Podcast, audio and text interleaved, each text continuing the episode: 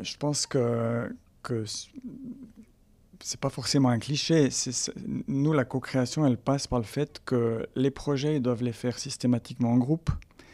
Euh, donc, ils doivent ensemble co-créer la réalisation de leur projet et ils doivent, euh, d'une manière ou d'une autre, euh, créer individuellement leur portfolio de compétences, mais en co-création de savoir avec les autres. C'est dans ce contexte-là que, que je parle de co-création.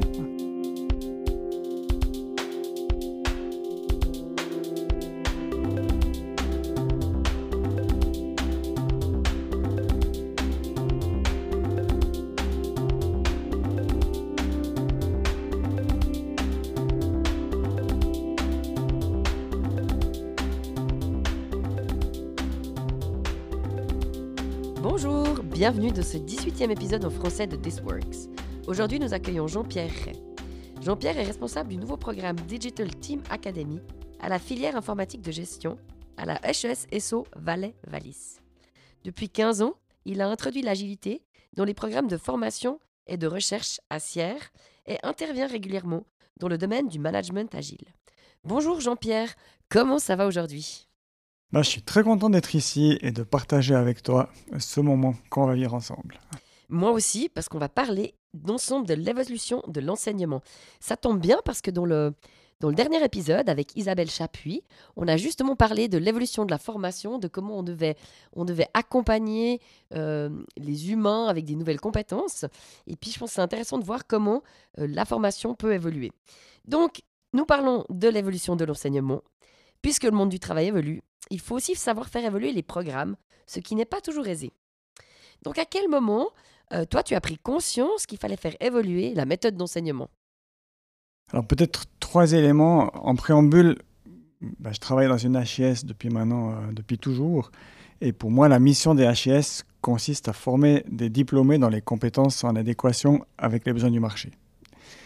Et dans ce contexte-là, bah, en tout cas à Sierre, en, filière informatique de gestion, chaque cinq ans, de manière naturelle, on revisitait le programme de formation pour, euh, pour vérifier cette adéquation. Et puis, bah, particulièrement en informatique, il y a une quinzaine d'années, on avait pris conscience du, rôle central de l'informaticien de gestion qui devenait plus un intégrateur qu'un technicien. Et ça nous avait fait amener euh, vers un petit peu l'introduction de nouvelles compétences autour des soft skills et on avait en plus expérimenté à ce moment-là que des soft skills sont très difficiles à enseigner pour qu'elles atteignent un petit peu leur cible. Et, entre autres, une des motivations, c'était de, les faire expérimenter, ces, aux étudiants de faire expérimenter ces, ces compétences transversales pour qu'ils les vivent. Quand on parle de soft skills, alors de manière générale, j'ai l'impression que nos auditeurs, ils doivent savoir ce que c'est des soft skills, mais c'est si tu devais un peu... T'arrives à me donner un exemple? Alors, c'est la question piège. C'est une question piège parce qu'on parce qu'on est toujours à côté. Par contre, j'aime bien cette notion de compétence transversale, ce qui nous aide à pouvoir euh, euh, évoluer de manière euh, assez naturelle avec différents intervenants, de, de, manière à pouvoir travailler collectivement. Voilà, comme ça, j'en cite aucune, et puis je me, je me grille pas. Hein. Tu disais qu'il y avait un, c'était justement cette, euh, transversalité euh, avec les soft skills. Et puis ensuite, euh, bah, le deuxième élément un petit peu marquant, c'est la transformation digitale qui s'accélère et qui, bouleverse un petit peu tous les secteurs, y compris les modes d'apprentissage, hein, et, qui amène aussi des nouvelles générations qui arrivent au travail. Je crois que c'est l'objet aussi d'un prochain podcast. Et puis peut-être le dernier élément, c'était qu'en 2021, on a eu une refonte du profil de compétences de la filière informatique de gestion. Et puis on a en même temps eu la volonté au niveau de la HEC Valais de décliner ça dans des modes d'apprentissage différents, en faisant évoluer les compétences, aussi de faire évoluer les modes d'apprentissage. Donc les modes d'apprentissage, donc vous faites ce constat. Comment est-ce que tu fais à un moment donné pour convaincre tes collègues, ta direction, les intervenants sur il faut qu'on change notre méthode de faire parce que on connaît l'humain, hein, sa résistance au changement. Non, mais on a toujours fait comme ça, on va quand même pas changer. c'est quoi qui, c'est quoi qu'il a fallu, c'est quoi qui déclenche, c'est quoi qui fait que les gens ils, adhèrent à un tel projet? Alors, pour nous, le chemin il a été facilité quand même parce que Antoine Perruchou, euh, il y a maintenant six ans, euh, en créant cette, Business Team Academy, euh, il avait déjà quand même ouvert un tout petit peu la voie et ça, a facilité en fait le fait que la HESS Valais ait pris un axe stratégique au niveau des Team Academy. Euh, donc, dans, un aspect direction, ça a été plus facile. Euh, au final, on s'est trouvé dans une co-création et une co-décision. Euh, je reviendrai sur l'importance de l'aspect pionnier. pour l'aspect au niveau des collègues,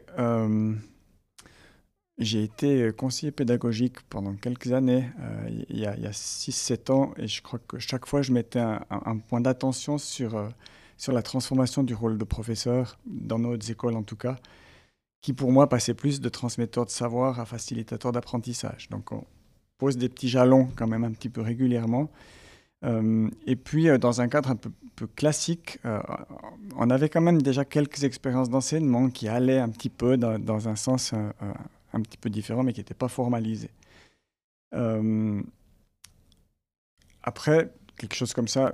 Je pense aussi mon parcours euh, de, de, 30 ans euh, au niveau de, de, la pédagogie, ça facilite quand un projet comme ça est incarné par quelqu'un qui, qui, qui, a une forme de représentativité. Il ne faut pas se leurrer, des fois, euh, des fois ça peut être intéressant. Quand on fait perdre des meubles, ça aide si, si, on a construit des meubles pas trop mal, ça peut aider. Et puis peut-être le dernier élément par rapport à ce qui est collègue, le, Covid, en tout cas au niveau des, HUS, ça a, été, ça a été aussi un accélérateur parce que ça, ça, dans le mindset des gens, ça a rendu possible l'impossible. Ça facilite. Hein. Et puis peut-être après, par rapport aux intervenants, euh, ça s'est fait euh, grosso modo en deux étapes. Puis là, je reviens sur, l'aspect euh, Antoine Perruchou aussi, la création initiale. On a vraiment appliquer les principes habituels et connus de, de l'innovation, à savoir on, introduit le changement sur et avec des personnes motivées et sur un petit projet pilote. On ne révolutionne pas tout d'un coup. Voilà. Et, puis ben, en faisant ça, on expérimente. Euh, en expérimentant, on peut essaimer, on peut, on, peut, on peut faire en sorte que des personnes pardon, aient envie d'adhérer au projet.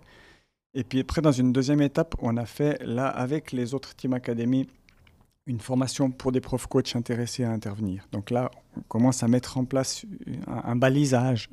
Et, j'aime bien, j'aime bien parce que tu parlais du, rôle du prof, hein, tu parles d'un prof coach. Hein. On, va revenir un petit peu euh, plus concrètement ce que c'est la Team Academy et pourquoi c'est un prof coach et pas juste un prof. Euh, et je pense que c'est là où, ça devient intéressant. Donc, euh, donc effectivement, concrètement, on a parlé de la Team Academy, tu as parlé de, de Antoine Perruchot. Alors, on, va sûrement l'avoir une fois dans notre podcast, mais on ne l'a pas encore eu. Donc, il faut qu'on se dise que les gens, ils savent pas forcément ce que c'est la, la Team Academy ou, dans ton cas, la Digital Team Academy. Donc, c'est quoi cette, cette, euh, cette différence fondamentale euh, entre ce que vous proposez à la Digital Team Academy comme formation par rapport à un cursus traditionnel? Alors je vais développer en quelques petits points. Le premier élément qui était intéressant pour la Digital Team Academy, c'est qu'on a eu l'ambition de, fournir un bachelor en informatique de gestion qui soit équivalent euh, en termes de, compétences de base technique. Ça, c'était le premier élément, je pense, qui était, un petit peu un défi.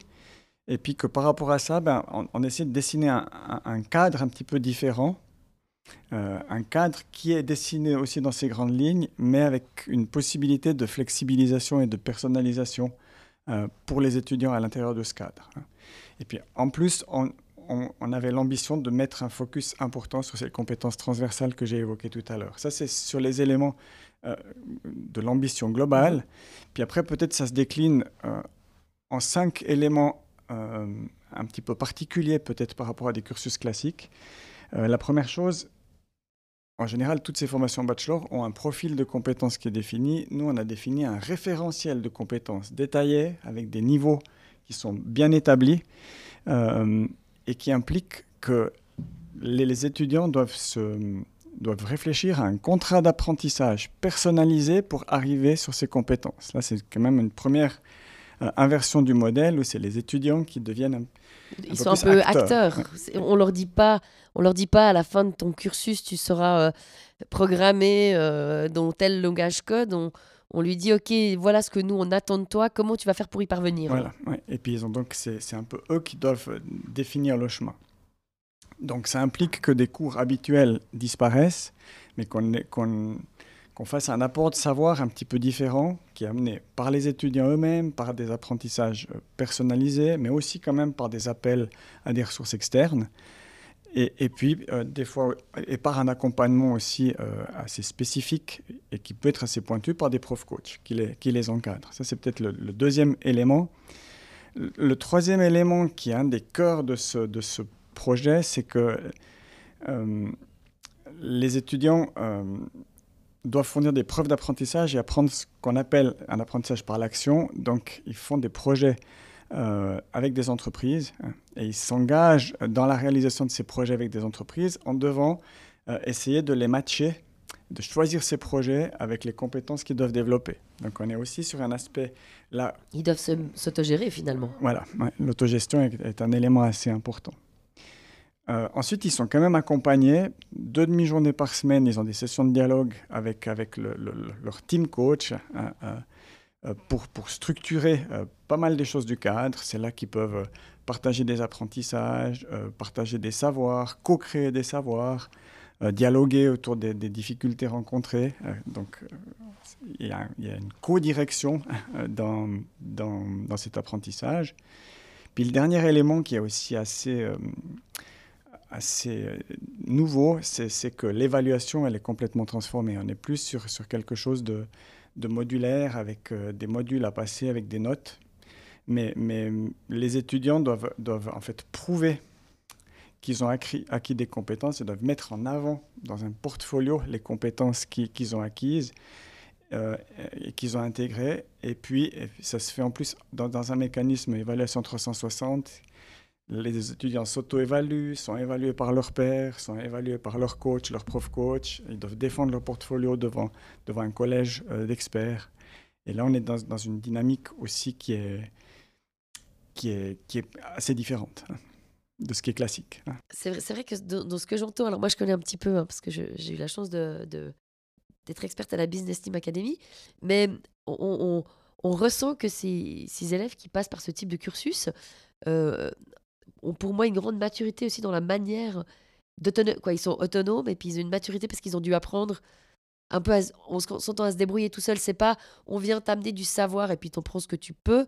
C'est à toi de, de, de, bouger pour pouvoir emmagasiner le savoir de la meilleure manière possible. Et, qui leur convient le mieux possible en plus. Hein. C'est là qu'on a l'aspect personnalisation aussi euh, qui est de l'apprentissage qui est assez intéressant. Et donc, globalement, quand on parle justement de cette, personnalisation, ça implique quoi exactement pour les enseignants?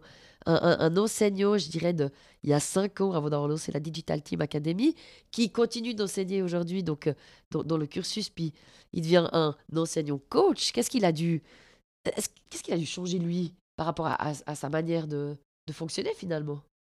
Alors, peut-être la première chose intéressante, c'est sa représentation du métier. Euh, pour moi, je parle, je mettrai mes mots personnels, euh, l'intention majeure, euh, ils doivent se dire on est des facilitateurs, des accompagnants des étudiants, et, plus comme j'évoquais tout à l'heure, des, transmetteurs de savoir, même s'il y a évidemment un peu des deux. Hein. Euh, donc, quelque part, vraiment, je me répète, ça implique de leur part qu'ils se soient confrontés consciemment à leur représentation du métier. Je prends juste l'exemple personnel pour moi ma mission, depuis assez toujours, c'est grandir et contribuer à faire grandir. Donc celle-là, elle a passé assez bien le cap dans une transformation. Si, si par exemple, j'avais une approche beaucoup plus peut-être euh, orientée sur du savoir, ben, je dois la redéfinir si je veux m'intégrer là-dedans. Et ça, je pense que c'est quelque chose qui n'est pas, qui pas fondamentalement euh, conscientisé. Est-ce que vous avez, entre guillemets, perdu des, des enseignants, des gens qui ont qui n'ont pas voulu ou, ou pour, pour, lesquels ça ne correspondait pas à leur, euh, à leur manière de faire Alors, j'en suis encore pas là, vu que je suis qu'en deuxième année d'un projet pilote. Je suis dans un projet pilote, c'est plutôt à l'inverse. J'ai pris des personnes qui, étaient plus ou moins acquises, et puis, puis petit à petit, on, on, amène des gens vers ça. En informatique de gestion, je pense qu'on a de la chance, c'est que la plupart des profs ont, ont, été engagés, impliqués fortement dans la recherche depuis plus de 20 ans et sont très à l'aise avec l'incertitude. Donc, quelque part, euh, euh au, niveau de leur mindset, la plupart sont assez à même de faire cette transition, si, elle, se généralise. Et donc pour les... Donc, Effectivement, on est encore. C'est vrai que j'avais oublié qu'on était encore en, phase pilote. Et pour les élèves, qu'est-ce que ça change et, qu'est-ce qui fait que euh, sont motivés en fait à, Parce que j'imagine que déjà, est-ce qu'il y avait par rapport à lancer cette filière, il y avait beaucoup plus de motivés que de places euh, où vous avez dû aller les chercher parce que c'est compliqué de faire comprendre ce qu'on fait. Euh, parce que c'est toujours la même chose hein, quand on est pionnier, c'est toujours un peu compliqué au départ. ça s'est passé comment? Et, aujourd'hui, comment ça s'est passé pour je dirais, avoir les élèves qui font le, le, suivi? Et puis aujourd'hui, qui sont en deuxième année pilote, qu'est-ce que eux ils ont, qu'est-ce qu'ils en Ouais. Alors, euh, bon, ça reste, on est dans un projet pilote, ça reste pour l'instant assez compliqué euh, à, faire connaître en fait euh, le produit plus qu'à que fondamentalement à acquérir. À mon avis, la problématique elle est plus de faire connaître l'offre qui est, qui, est, amenée. donc c'est notre grand défi aujourd'hui. Après, on insiste aussi quand même sur le prérequis que ça doit être des étudiants qui, sont, qui ont une capacité à s'engager assez fortement, qui doivent être quand même assez autonomes euh, dans leur manière d'être pour que s'ils viennent chez, dans, ce, dans ce programme, ils soient à l'aise parce qu'évidemment, euh, c'est le but, c'est d'offrir un canal supplémentaire d'apprentissage il faut aussi euh, une forme de, prérequis, de capacité à, aimer travailler euh, et à co-créer dans un collectif, parce que l'apprentissage collectif, il est très fort ici. Puis après, après, on vit ses compétences au quotidien. C'est assez marrant quand tu parles de la co-création. Et puis alors, de nouveau, moi je, moi, je suis assez mauvaise, je suis assez bonne en cliché en fait, mais en informatique de gestion, euh, en tout cas dans ma vision, alors peut-être on est en informatique, on a toujours un peu cette vision du geek qui est derrière son écran et, qui fait son code. Hein. Alors peut-être qu'en gestion c'est un petit peu différent, mais du coup, je trouve intéressant de dire que dans ce domaine-là, qui semble quand même et de nouveau, j'enfonce un peu des portes ouvertes ou des clichés. On se dit les gens sont plutôt euh, un peu solitaires. On leur demande de co-créer. C'est peut-être plus difficile que peut-être, on va dire, dans un domaine, je sais pas, de marketing, euh, où, on a l'impression que les gens sont plus à, à être ensemble. Ou, c'est moi qui ai des clichés euh, débiles. Alors, je, je, pense que, que c'est pas forcément un cliché. nous, la co-création, elle passe par le fait que les projets, ils doivent les faire systématiquement en groupe. Euh, donc ils doivent ensemble co-créer la réalisation de leur projet et ils doivent, euh, d'une manière ou d'une autre, euh, créer individuellement leur portfolio de compétences, mais en co-création de savoir avec les autres. C'est dans ce contexte-là que, je parle de co-création. Donc la personne qui va venir suivre cette formation, elle a quand même besoin d'être un peu ouverte au monde et puis, prête à se confronter à d'autres plutôt que de, se trouver, entre guillemets, assise dans une salle de classe à, recevoir le savoir, aller étudier tout seul comme un rat bibliothèque et puis aller redonner le savoir. on, a quand même besoin d'une certaine typologie de personne. Ouais, quelqu'un qui est très très individualiste euh, aura de la peine dans ce type de modèle. Hein. Et donc, on, parlait justement de ces élèves. Donc aujourd'hui, après deux ans, ils, ont, ils en pensent quoi de cette formation? Est-ce qu'ils ont connu autre chose avant? Parce qu'à un moment donné, c'est toujours la même chose. Hein. Est-ce qu'on peut comparer avec euh, j'ai suivi une autre filière et puis ça m'a pas du tout convenu et puis là je suis là et j'ai enfin trouvé ma voie euh, C'est vrai que ça, dépend toujours de notre référentiel. Hein. Ouais. Alors, euh, ce que je peux constater avec les personnes que, j'ai là, il y a quand même pas mal de personnes qui, viennent dans ce type de programme après avoir expérimenté des modèles qui ne qui leur convenaient pas. Euh, donc les élèves, on, parlait des élèves qui sont là. Est-ce que c'est des élèves qui ont connu autre chose, donc du coup ils ont un point de comparaison. Est-ce que c'est des élèves qui sont directement arrivés là? Et puis qu'est-ce qu'ils en pensent de manière générale à ce, type d'enseignement?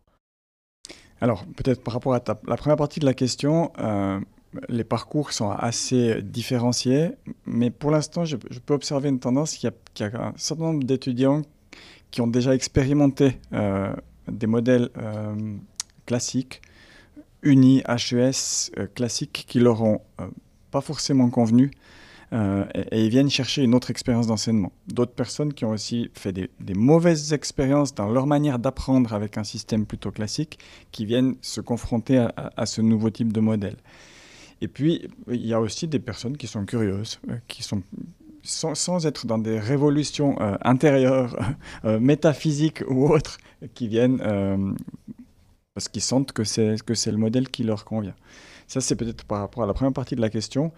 Puis après, qu'est-ce qu'ils en pensent euh, euh, Aujourd'hui, en tout cas, euh, dans les rétrospectives régulières qu'on fait avec, avec eux, entre autres, ils, sont, ils sont convaincus du modèle. Hein. Quelque part, et, ils apprécient la responsabilisation que, qu'on induit en tant que type, team coach, le fait qu'on travaille sur leur motivation, qu'on les mette dans des positions d'apprentissage, de co-créateurs, dans des rôles différents, c'est quelque chose qu'ils apprécient. La responsabilité individuelle qu'ils ont d'acquérir leur cursus, c'est quelque chose qu'ils apprécient. Euh, et puis après, bah, peut-être que, ce que j'observe quand même comme grande différence dans les profils d'étudiants, là je vais un petit peu au-delà de ta question, c'est qu'il faut quand même, et en général on fait une petite interview avec eux pour, euh, euh, avant de commencer, pour essayer de sentir s'ils peuvent être à l'aise quand ils doivent sortir de leur routine d'apprentissage. Euh, est-ce qu'ils ont la capacité de, de se, et l'envie de se connaître, force, faiblesse, valeur, parce que ces éléments-là sont, sont, assez confrontants pour qu'ils puissent s'engager de, de, manière assez forte. Au fond, il faut une certaine maturité. Euh, je pense, ouais. Enfin, on peut définir la maturité puis être d'accord sur ce que ça implique, mais, en tout cas, en tout cas, un, désir ou une ouverture à se confronter un peu plus à soi que dans un système euh, qui peut être un peu plus confortable pour les gens. Ce qui veut aussi dire, à mon avis, de, quand on parle un peu du monde du futur et du travail du futur, et on revient sur ces compétences euh, un peu plus larges, qui sont des compétences qui, sont, qui vont être de plus en plus importantes, de pouvoir justement s'adapter dans un monde qui évolue, qu'on a peut-être moins quand on sort d'une filière classique. Au final, du coup, quand on sort de cette formation, dans quelle mesure est-ce qu'on est mieux préparé à ce monde du travail D'après toi? Alors, je vais faire une réponse de Normand. ça dépend. non, ça dépendra évidemment dans quel type d'entreprise et d'organisation les diplômés vont s'engager. Je, la tourne un petit peu ta question en disant, pour moi, les plus de ce type de formation, c'est que les étudiants euh, vivent euh, des compétences transversales, euh, vivent un développement individuel dans un contexte collectif et, sont un peu obligés de, connaître leurs forces, faiblesses, apports possibles, valeurs possibles. Donc ça, ça donne un, plus qui peut être adapté à certaines entreprises. Par contre, ça donne aussi quelque chose qui ne correspond pas à d'autres entreprises. C'est des, étudiants qui seront de par la construction du modèle, pas très à l'aise dans des environnements très hiérarchiques, très individualistes, très politisés, euh, des environnements où, le dialogue ou la co-création sont absents. C'est, par nature, ce, modèle ne les prépare pas du tout à ça, donc ils ne seront pas du tout à l'aise dans ce type d'environnement. Ils risquent de jamais y arriver non plus, parce qu'ils vont pas forcément euh, postuler pour un poste. Euh, voilà, ils vont pas rentrer dans le moule aime, dans lequel on aimerait qu'ils rentrent. Donc euh, on espère pour eux qu'ils feront pas de mauvaises expériences parce, de, par leur, euh, par leur parcours. Ou après, c'est, une mauvaise expérience, c'est toujours une expérience qui fait grandir. Ouais, et je, pense que l'évolution du monde du travail fait qu'il y a, y a de la place pour, pour 2, 3, 4, 5 modèles. Mais donc ils s'y retrouveront. Hein. Et quand on revient sur ces, sur ces différences hein, et sur l'apport de tes formations, c'est quoi la conclusion? Alors, je vais donner un, un avis de vieux. Hein. Donc, un, un, avis après près de 40 ans de métier. Euh, pour moi, même si les programmes Team Academy sont, souvent considérés ou perçus comme une révolution, comme un modèle disruptif, je parlerai plutôt d'une évolution logique qui se prépare depuis plus de 15 ans, euh, avec l'évolution du web entre autres, mais qui aujourd'hui s'accélère et, génère euh, une onde de choc qui est peut-être encore un petit peu trop paralysante. Paralysante parce que par rapport à quoi? Par rapport à du mouvement. Oui. Parce que, parce que finalement, on parle de, Digital Team Academy, on parle de la Team Academy. Pour moi, et peut-être que je me trompe, mais j'ai entendu parler de ça qu'en Valais. Euh, dans le reste de la Suisse, on n'a pas encore découvert euh, les bienfaits de, la Team Academy et des compétences transversales ou on a pris du retard, euh, on n'a pas suivi l'évolution. Pourquoi tout à coup ça émerge? Alors après, c'est toujours d'un coup des gens, des personnes ou des gens qui portent des projets finalement, si, si c'est l'évolution, pourquoi elle est, encore à ses balbutiements, j'ai envie de dire? Oui, je, pense, oui. Mais par contre, l'évolution sur, sur les compétences, euh, je pense que c'est assez acquis euh, dans, les, dans les directions d'école, etc. C'est juste que la déclinaison du modèle, elle prend un peu plus de temps. Et que nous, en Valais, on a eu la chance d'avoir euh, soit des têtes chercheuses comme Antoine qui ont pu commencer, et puis ensuite un, appui de, l'école pour pouvoir le faire. Euh, en plus, dans un terreau favorable, les, HES nous offrent, euh, en général, ont quand même une, marge de latitude pour parvenir à, la finalité qui est assez large. voilà, donc c'est une évolution certainement balbutiante, mais qui pour moi est incontournable, même si elle peut être déclinée différemment. On n'arrivera pas forcément à implémenter des modèles Team Academy partout, mais certains fondements et certaines expériences que l'on fait là-dedans, euh, à mon avis, euh, d'ici quelques années, seront intégrés un peu plus naturellement dans, dans différents bachelors. Hein. Merci beaucoup Jean-Pierre, et puis une toute belle journée à toi encore. Merci à toi, c'était un plaisir.